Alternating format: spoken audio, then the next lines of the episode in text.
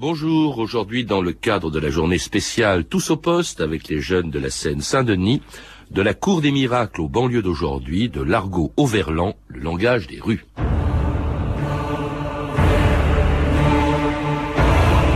L'argot, c'est la langue des chiourmes, des bagnes, de tout ce que la société a de plus abominable.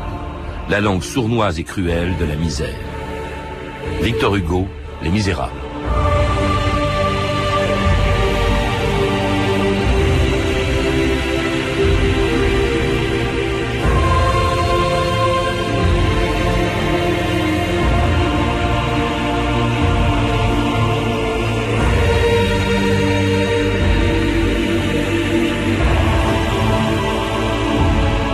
Ans d'histoire.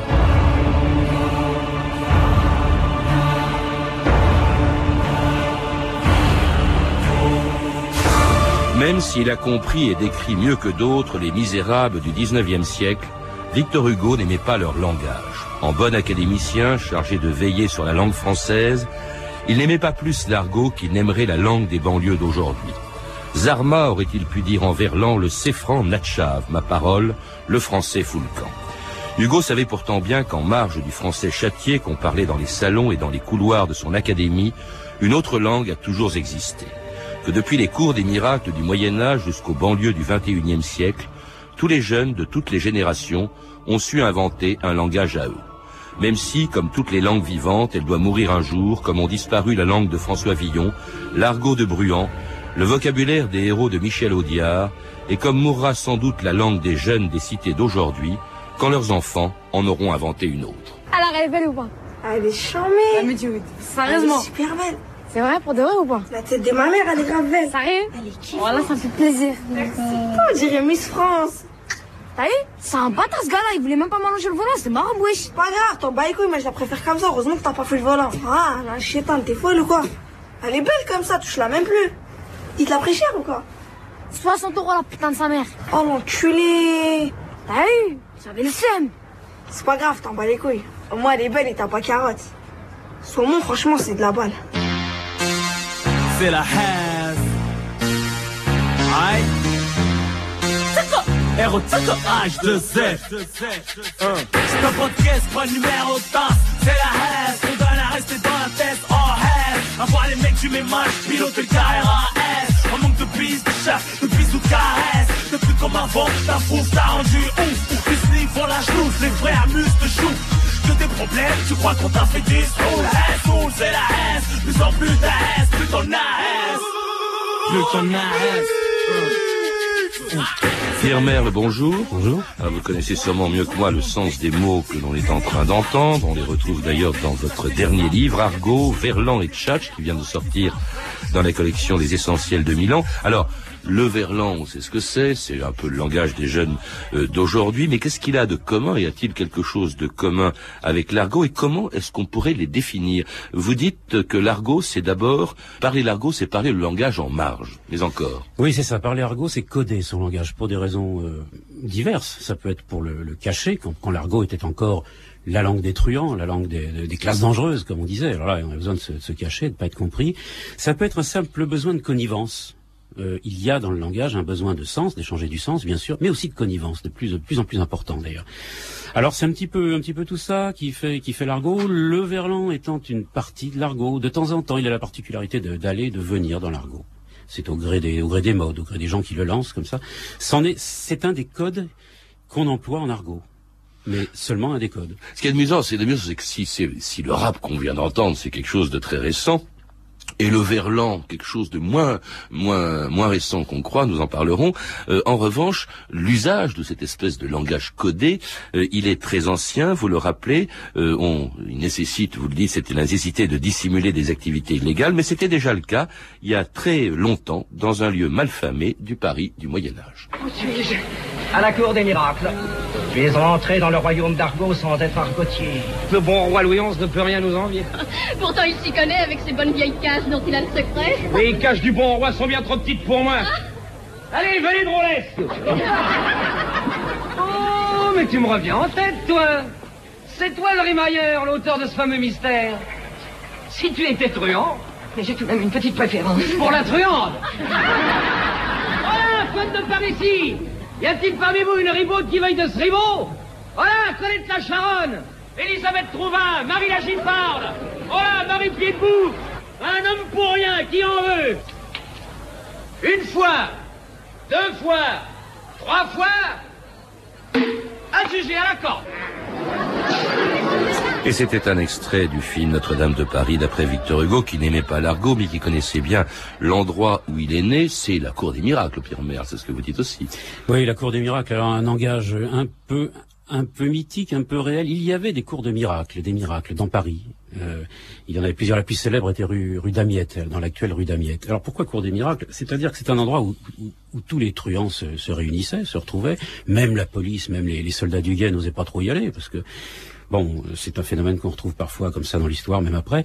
Et euh, ils se retrouvaient là, ils allaient dans la journée mendier, ils allaient euh, agresser, faire leur truc, et puis rentrer le soir, et d'un seul coup, l'aveugle voyait, euh, l'estropié n'avait plus besoin de sa béquille, et c'était comme c'est pour ça qu'on appelle ça la cour des miracles. Subitement, dès qu'ils se retrouvaient entre eux et qui, se ramenaient avec leur butin, qui éventuellement le partageaient, eh bien, il n'y avait plus, euh, il n'y avait plus d'infirmes. Voilà. Ouais, c'est ce que vous dites, parce que tout le monde a entendu parler de la Cour des miracles, et c'est vrai que j'en ignorais moi-même l'origine, pourquoi la Cour des miracles. Il y en avait plusieurs d'ailleurs, hein, euh, notamment le long de la fameuse rue Saint-Denis, là, qui, qui, qui, allait à Saint-Denis, qu'empruntaient les rois euh, pour entrer dans Paris. Il y en avait plusieurs qui se trouvaient là. Alors des rendez-vous de, de truands qui parlaient l'argot. D'où vient le mot argot hein, On a entendu, ils étaient à la cour des miracles ou dans les cours des miracles, au royaume d'Argos. Est-ce que ça a un rapport? Oui, euh, on, on, a dit que le, le, le ragot était le nom d'un truand euh, célèbre euh, du XVIIe siècle et que argot pouvait provenir d'une sorte de verlan justement mmh. de ce nom-là. Euh, on a dit que ça pouvait être lié à la ville d'Argos, sous prétexte qu'il y avait des mots grecs en argot. On a dit euh, euh, que ça pouvait venir du latin, ergo. Enfin, on a dit un peu tout et n'importe quoi. On a même dit, et ça c'est peut-être plus plausible, que ça viendrait de jargon, du mot jargon, car le mot argot, au départ, ne signifie pas une langue, mais une population. Et la meilleure preuve, c'est qu'au XVIIe siècle, on parlait du jargon de l'argot, pour parler du langage qu'employaient ces, ces gens-là. Personnellement, je pense que ça, ça vient plutôt de l'argutie, ça a la même, la même origine que l'argutie, c'est-à-dire la ruse, la finesse. Et employé donc dans les cours des miracles par les truands, euh, Pierre Merle, mais des truands, il y en a eu euh, évidemment tous les siècles et pas seulement au Moyen Âge, et chacun avait son. Je vous citais un certain nombre justement d'argots employés par des, on les a oubliés, ces grandes bandes d'autrefois qui étaient les coquillards, les chauffeurs, c'était quoi?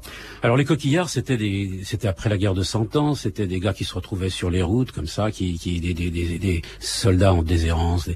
Ils ont fait des bandes comme ça, ils sont mis, pourquoi coquillard Parce qu'ils portaient une coquille autour du cou, comme les pèlerins. Et justement, le premier glossaire d'argot euh, remonte au procès des coquillards en 1455, je crois. Et c'est la première fois qu'on a dressé, justement, là, une liste de mots qu'ils emploient entre eux, justement, pour ne pas être compris. De la police. De la police, et puis, oui. et puis de, et puis faire leur truc entre eux sans que personne, c'est bien comme ça. Euh, vous avez d'autres bandes, bien sûr, qui, qui, qui, qui, sont allées comme ça jusqu'au, pratiquement jusqu'aux transformations de Paris par Haussmann et, et les autres villes. Les chauffeurs. Ça, a changé beaucoup de choses. Voilà, les chauffeurs. Alors, les chauffeurs d'Orgère, qui, s'appelaient comme ça parce que c'est dans le Réloir, euh, ils étaient sur, aussi sur les routes, en bande. Et puis pourquoi chauffeurs? Bah Parce qu'ils chauffaient. Autant entendez, ils brûlaient les pieds de leurs victimes pour leur faire dire où ils avaient le magot. Alors, chauffeurs d'orgère qui avaient également leur propre langage, leur propre façon de s'exprimer, qui était différente et qui était tout à fait opaque.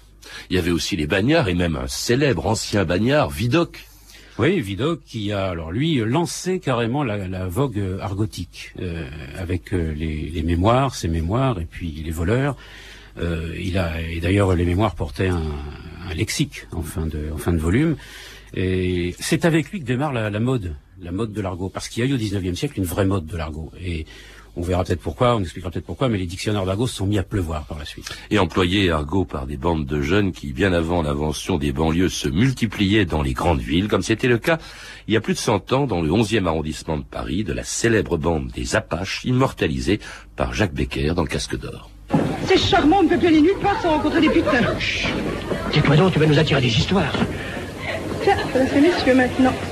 Alors les seigneurs, ça vient, oui Je m'appelle Leca, ça dit quelque chose Je connais ton nom, oui. Eh ben, tant mieux. Et toi, comment tu t'appelles Mandat, Georges. Je connais pas. Pourquoi tu le connaîtrais, c'est un ouvrier charpentier Allez, Jo, c'est fini tout ça, Tu oui vois bien que non. On pourrait peut-être commencer alors. Qu'est-ce que tu veux au juste Marie. T'es non vendeur Ça dépend, si tu es peut-être riche. Si tu veux, je peux te prendre dans la bande. Ta place est libre. Merci, mais je peux sortir sans ma bonne. Tout est le camp de Dieu Il y a les flics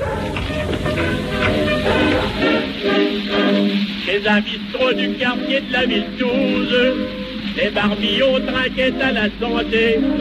T'as de leurs photos qui décoraient son trousse, et l'on chantait Vive la liberté. Apaches, à nous les eustaches, les langues aviroles, les longes d'assassins, pour le bidon des roussins, et pour le ventre des casseroles.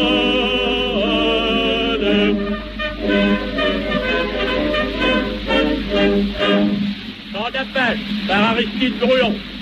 Aristide Bruant, enregistré en 1913, une très vieille archive, Pierre Merle, d'un auteur, d'un auteur aussi d'un grand célèbre dictionnaire de l'argot, dites-vous. Ah oui, oui, il a, publié l'argot au XXe siècle, qui est, qui est sorti en 1901. Il l'a d'ailleurs pas euh, rédigé tout seul. C'est Léon de Bercy qui s'en est chargé. Euh, la particularité de ce dictionnaire est qu'il est en, dans le, le sens français argot. Et alors qu'en général, c'est argot français. C'est un petit peu différent. Peut-être que c'est pour dire aux gens, écoutez, bonnes gens, vous qui parlez le français et pas l'argot, eh bien sachez comment vous diriez si vous euh, vouliez vous exprimer en argot. C'est assez intéressant. Alors c'est un, oui, c'est un gros, un gros, gros dictionnaire d'argot, et on retrouve cet argot-là pratiquement jusque dans les années 50 facilement. Et, alors il est détesté euh, évidemment par par tous les académiciens, par les les gardiens de la langue française, de cette académie française qui a été fondée par Richelieu, mais alors euh, qui a toujours détesté euh, l'académicien Victor Hugo, par exemple l'argot. Pourquoi on dit, on dit souvent évidemment c'est une langue vulgaire. C'est une langue vulgaire, peut-être euh, grossière quelquefois, imagée toujours. Euh, c'est pour ça qu'elle mérite quand même en principe l'indulgence du tribunal, je trouve. Elle mériterait en tout cas. D'ailleurs, vous remarquerez que le dictionnaire actuel euh, intègre assez facilement les mots, les mots de la marge. Se fait-il que Victor Hugo, qui aimait ces misérables, qui a très bien peint le, leur vie quotidienne, qui était très compatissant avec eux, qui, qui était scandalisé par leur misère, détestait leur langue? Écoutez, c'est bizarre. Il a des relations très étranges avec l'argot. Victor Hugo, par rapport à l'argot, me fait penser à un bourgeois qui serait attiré par une femme vulgaire, euh, très maquillée, euh, à la jupe fendue. C'est un petit peu ça. D'un côté, mais non, c'est pas possible, je ne peux pas m'intéresser à une telle créature. Et d'un autre côté, quand même, qui n'en peut plus. Je crois que c'est un peu ça, parce qu'il y revient tout le temps. Bien sûr, il critique, il parle de langue en haillon, de, de, de plein de choses comme ça, mais il y revient, il y revient toujours. Euh, Journal d'un condamné, euh, Les Misérables, il y consacre un chapitre entier. Euh, euh, et c'est une, c'est vraiment une fascination, une attraction, répulsion. Une fascination que qu'avait déjà, enfin dans la littérature française, euh, beaucoup d'écrivains. Vous citez le plus ancien d'entre eux, en quelque sorte. Je ne sais pas si le mot argot existait déjà. François Villon, par exemple.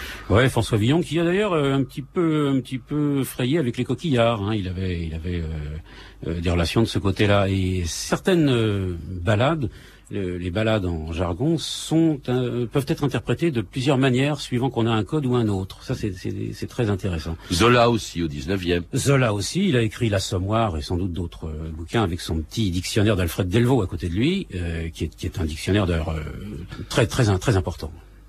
Puis alors Céline, au XXe siècle, bien sûr, qui a renouvelé la langue, qui écrivait curieusement ils nous font chier avec l'argot, on prend la langue qu'on peut, on la tortille comme on peut, elle jouit ou elle ne jouit pas. Est-ce qu'il aimait ou n'aimait pas l'argot Ah bah écoutez, c'est une définition à peu près parfaite. Il avait sorti ça à Carco, qui avait fondé une, une académie d'argot, alors il commence à en avoir marre de voir l'argot associé à l'académie, tout ça, les gens qui discutaient à l'infini là-dessus, et il a sorti ça, il nous emmerde avec l'argot, voilà. Et c'est exactement ça.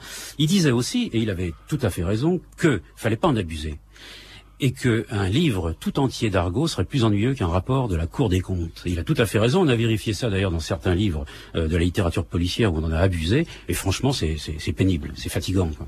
Ah, vous citez une pléiade d'écrivains qui aimaient l'argot, qui l'ont utilisé, Carco, euh, Follet, Queneau, euh, Vautrin, et puis alors aussi bien sûr en marge de la littérature, Boudard, Simonin ou Frédéric Dard, ou encore Michel Audiard, dont les dialogues au cinéma ont révolutionné l'argot.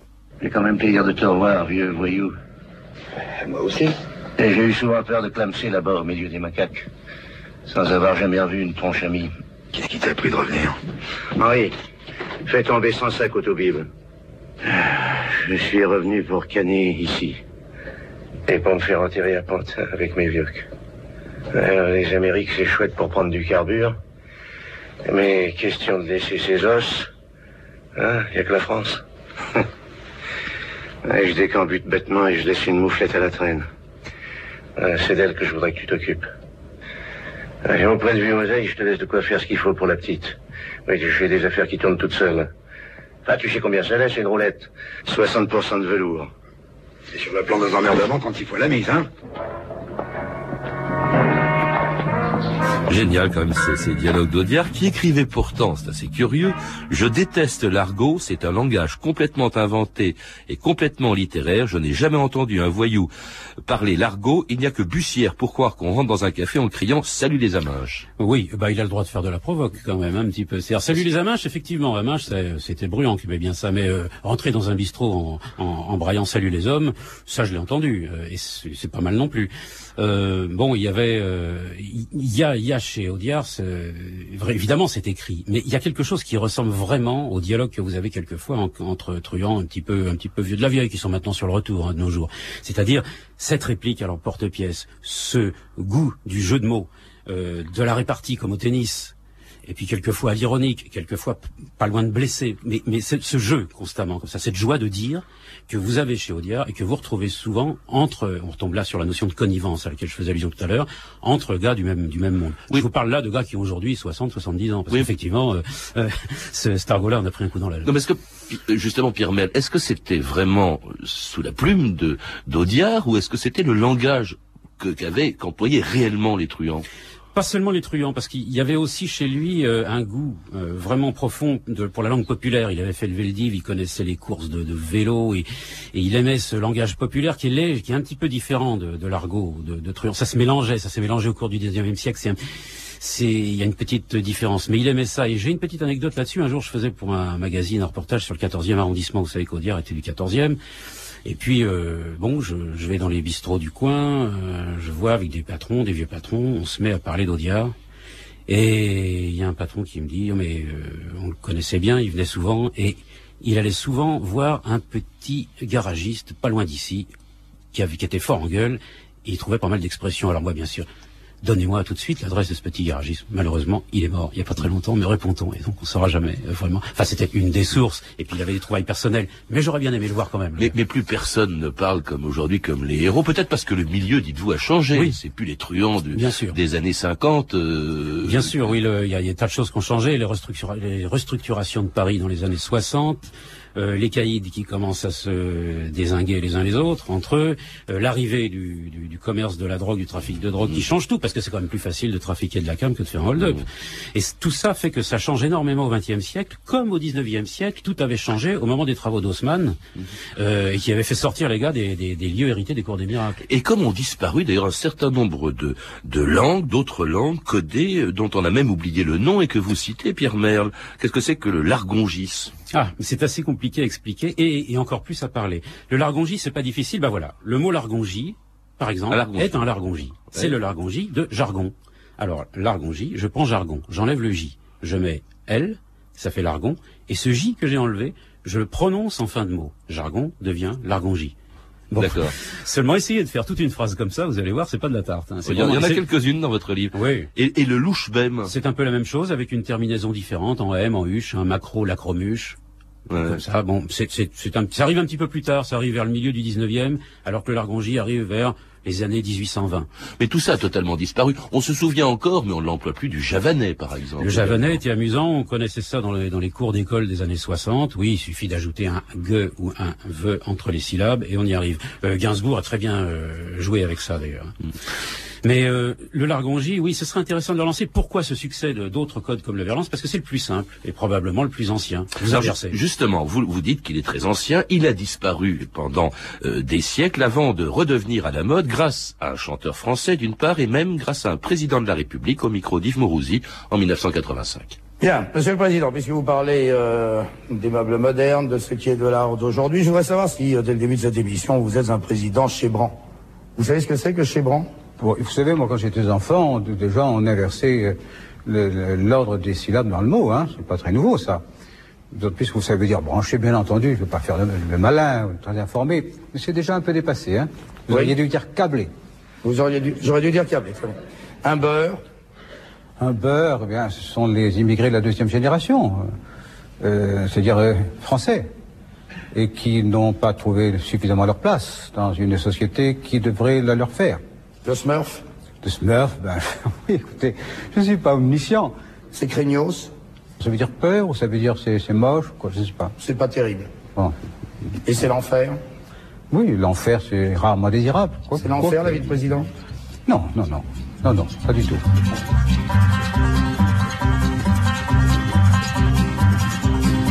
J'étais tranquille, j'étais peinard, accoudé au flipper, le type est entré dans le bar, a commandé un jambon beurre, puis il s'est approché de moi, il m'a regardé comme ça, t'as les bottes mon pote, elle me botte.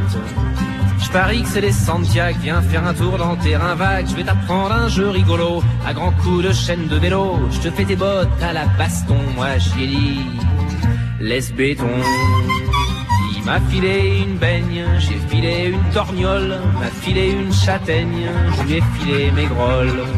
Et voilà, ou plutôt revoilà l'argot d'aujourd'hui, le verlan. hein. On l'entend d'ailleurs depuis si longtemps, Pierre Merle, qu'on oublie qu'au fond, c'est Renault, d'une certaine manière, qui l'a lancé avec Les Béton. Oui, il l'a relancé, c'est-à-dire que bon, le verlan, comme vous le disiez, est très ancien, 16e Henri IV, siècle, même. 17e, oui, oui, et puis ensuite il disparaît. Il revient un petit peu pendant la Seconde Guerre mondiale. Le, le Breton a souvent parlé de ça, et puis il retombe. Et voilà, Renault qui fréquentait les motards, euh, et les motards et les babardes, ce qu'on appelait à l'époque, euh, qui pratiquaient le verlan. Et voilà Renault qui relance Les Béton en 1975. Ça fait quand même 31 ans.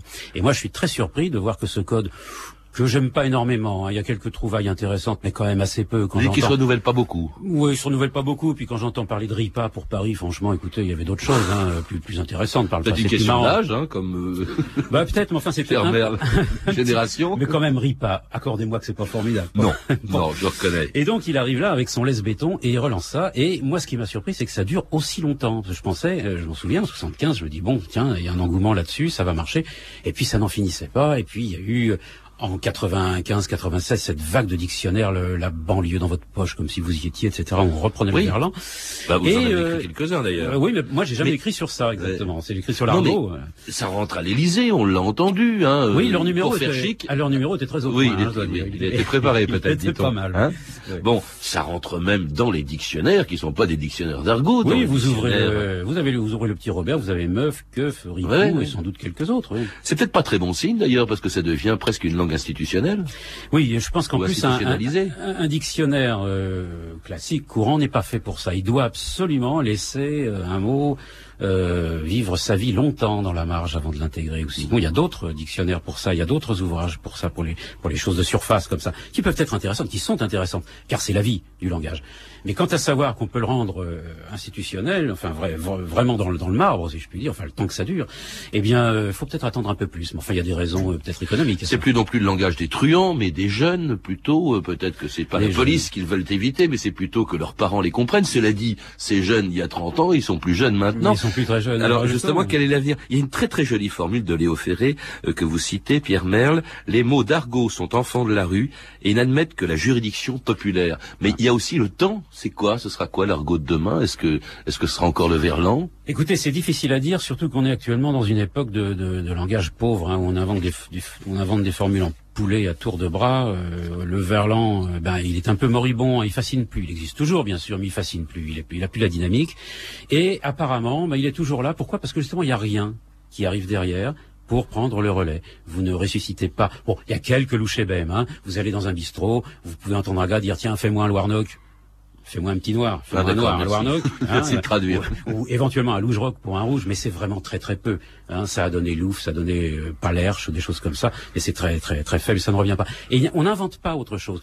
Mais de toute façon, nous ne sommes pas dans une époque où on invente beaucoup de langages. On en trouve, on importe des mots, on importe des expressions dans certaines banlieues.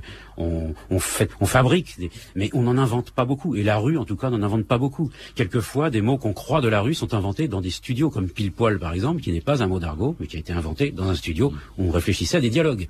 C'est triste ce que vous dites parce qu'au fond c'était plutôt vivant, c'était les argots jusqu'au verlan compris. Mais oui, c'est plutôt vivant, et c'est, ça, ça bougeait, ça remuait. Il serait ça temps- remue les langues aussi, Bah, il les serait langues un peu temps, justement, il serait temps qu'on trouve quelque chose qui arrive à la rescousse et qui secoue un petit peu tout ça. Merci Pierre Mel. Je rappelle que vous êtes l'auteur de Argot, Verlan et Tchatch, ainsi que du Nouveau Charabia, Le français est une langue étrangère, deux livres publiés aux éditions Milan. Vous avez pu entendre des extraits des films suivants. Notre-Dame de Paris, de Jean Delannoy, distribué par Canal Plus L'esquive d'Abdelatif euh, Keshish, distribué en DVD par Avanti. Casque d'or de Jacques Becker, distribué en DVD par Studio Canal, et Les Tontons Flingueurs, bien sûr, de Georges Lautner, disponible en DVD chez Gaumont, et avec un dialogue, évidemment, d'Audiard. La question du jour aujourd'hui pour gagner la collection complète en 20 volumes de l'histoire universelle éditée par le Figaro, qui a fondé l'Académie française Richelieu, Louis XIV ou Mazarin, je répète, qui a fondé l'Académie française Richelieu, Louis XIV ou Mazarin. Pour jouer, appelez le 3230, 34 centimes d'euros et donnez votre réponse en suivant les instructions qui vous seront données. Vous pouvez aussi retrouver les réponses aux questions précédemment posées, le règlement du concours ainsi que tous les renseignements concernant cette émission sur franceinter.com. C'était 2000 ans d'histoire. La technique, Philippe Duclos, documentation et archives sonores, Claire Tesser, Claire Destacan, Amélie Briand le Jeune et Mathieu Médossi. Une réalisation de Anne Comilac.